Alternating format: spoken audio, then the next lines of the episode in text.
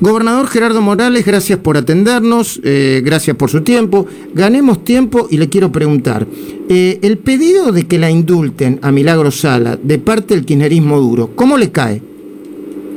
No, mal, mal, mal, y ya el presidente ha dicho que no va a indultar. Lo ha dicho antes de hacerse cargo de la, de la gestión este, pero además no, no corresponde el, indulto. Me parece que tiene que repasar un poquito la Constitución porque inclusive si quisiera el presidente no podría hacerlo por tratarse de causas provinciales. La única posibilidad de indultar para el presidente se refiere en la Constitución a causas eh, gestionadas en la justicia o tramitadas en la justicia federal. Eh, como el presidente ha dicho, eh, además se trata en muchos casos de causas que no tienen condena firme, que no es uno de los casos de, una causa de, de Milagro Sala que ha confirmado la Corte la semana pasada.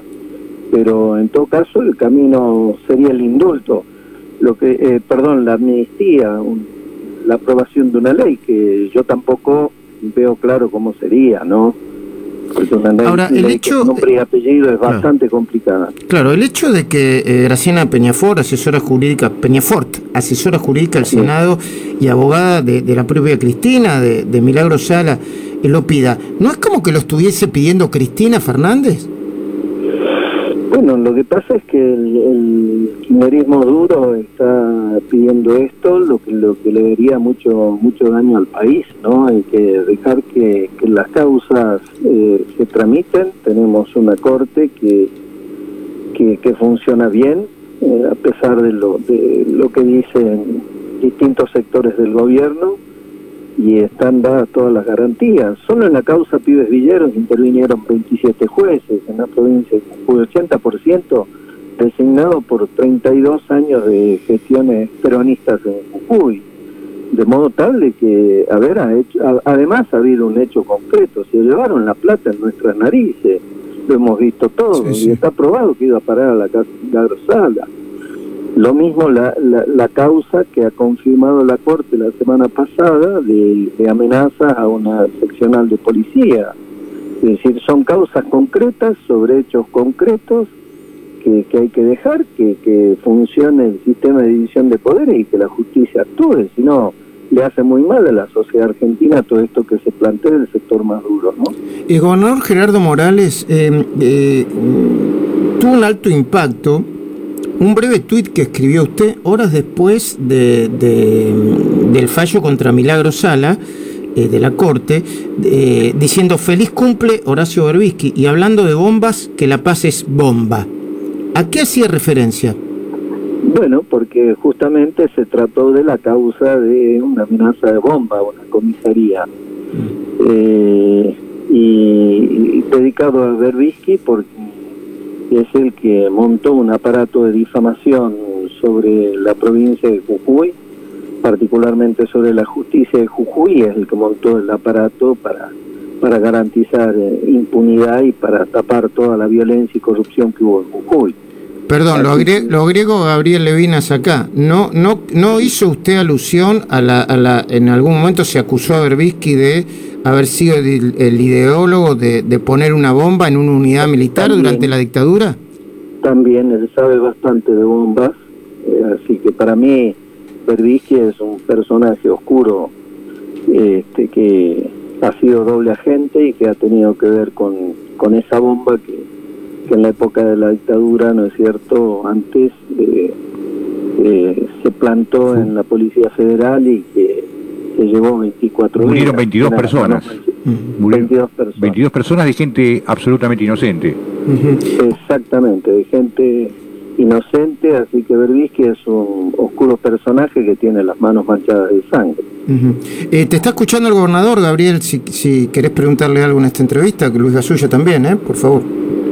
No, me, me, llamó me llamó la atención ese tuit y realmente eh, me parece que lo que hay atrás también de, esa bronca del gobernador tiene que ver con toda la defensa nacional e internacional que montó Berbisky sobre este personaje que en realidad es no es una presa política, es un político preso, ¿no?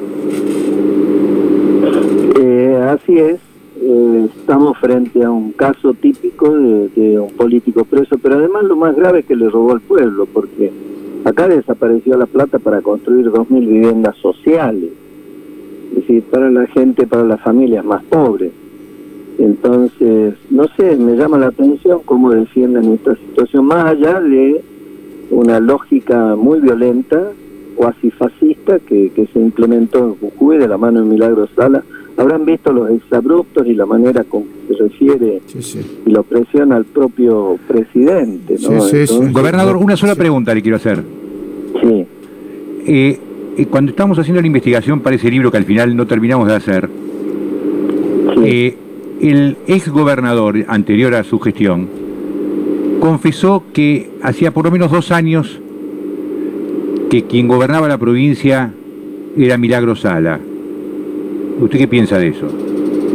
Bueno, eso era efectivamente así, tenía todo todo el apoyo y todo el manejo, pero bueno, ese fue un problema del, del anterior gobernador, este, permitir que eso ocurra, eso no puede ocurrir, para eso la democracia establece quién manda, quiénes, quiénes gobiernan, nos toca gobernar a nosotros, eh, eh, a un grupo humano que está gobernando desde el 2015 y, eso es inapelable. Morales, Morales, disculpe que lo interrumpa. Y en ese sentido, Alberto Fernández, en alguna ocasión, eh, ¿le dijo algo, le reclamó por sala? No, no, él, me ha planteado lo que dicen los medios, pero nunca ha puesto el tema de, de Milagro Sala a cambio de tal o cual situación de gestión. Esto, la verdad que tengo que dejarlo, aclararlo, más allá de que de entrada marcamos qué es lo que piensa él y yo también le dije lo que pienso respecto de este tema. Gobernador, nos quedan tres minutitos y yo le hago una, una, pregunta que tiene que ver con la realidad local de, bueno, de, Jujuy. En realidad son dos preguntas que tienen que ver con Jujuy. Una es que empiezan hoy las clases en Jujuy, me dirá con qué alcance. Y la segunda es que en, en los festejos del carnaval de Tilcara vimos cómo son muy lindos los carnavales de Tilcara, ¿quién lo niega, no? Envidia, pero vimos mucha gente sin protección, sin barbijo. Dos reflexiones sobre esto.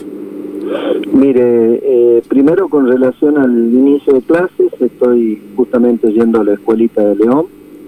Elegimos la escuelita de León porque allí se dio la gran batalla el 27 de abril de 1821, que se denomina el Día Grande de Jujuy, donde eh, nuestros gauchos, 600, le ganaron al ejército realista integrado por 1.500 efectivos.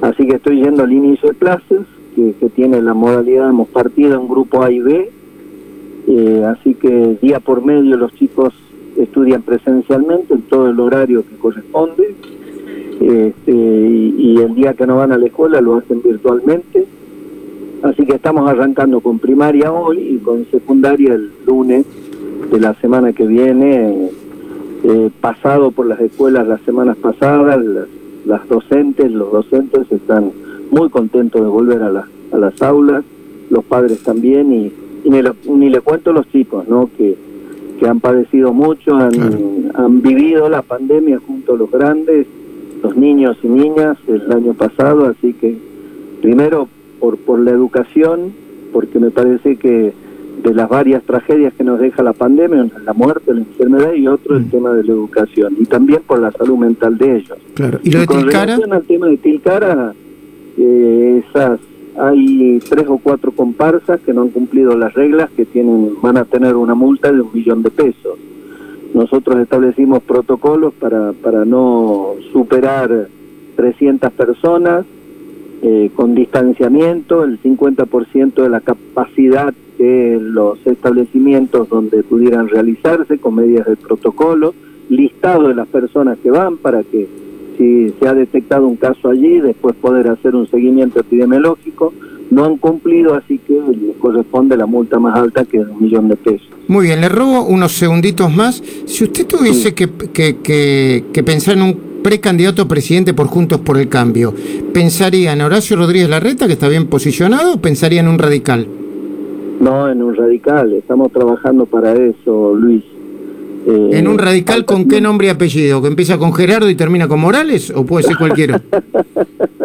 puede ser, no lo, no, no lo descarte, ¿eh? pero pero no, no está tomada la decisión todavía, pero sí me gustaría que el radicalismo tenga varios candidatos y que resolvamos en una interna el radicalismo y después vayamos, con un único candidato a Juntos por el Cambio. Así que yo le diría a Horacio, que también le tengo mucho respeto, que, que no se confíe mucho que va a haber un radical disputando. Y va a haber otros candidatos en el PRO, me parece que Patricia Bullrich también está anotada en Malabar. Sí, para, para la candidatura a presidente, dice usted no la baje. ¿eh? No, no, yo no bajo a nadie, yo no tengo la menor idea, yo pregunto por eso. no, este, no sabía, bueno. Lo único que me, lo único que me falta es bajar y subir eh, candidatos. ¿eh? a ver, Ivo, un poquito. Mm. Mire por ahí. Bueno, voy, voy a estar, sí, sí, anduve por Mendoza y ahí me, me, enteré un poco de, cómo está el radicalismo, con candidatos muy fuertes también en, Mendoza. Así sí, que... sí, obvio, Alfredo Cornejo ya lo he expresado, así mm, mm, muy bien. lo que me parece muy bien. Gracias, Gerardo Morales.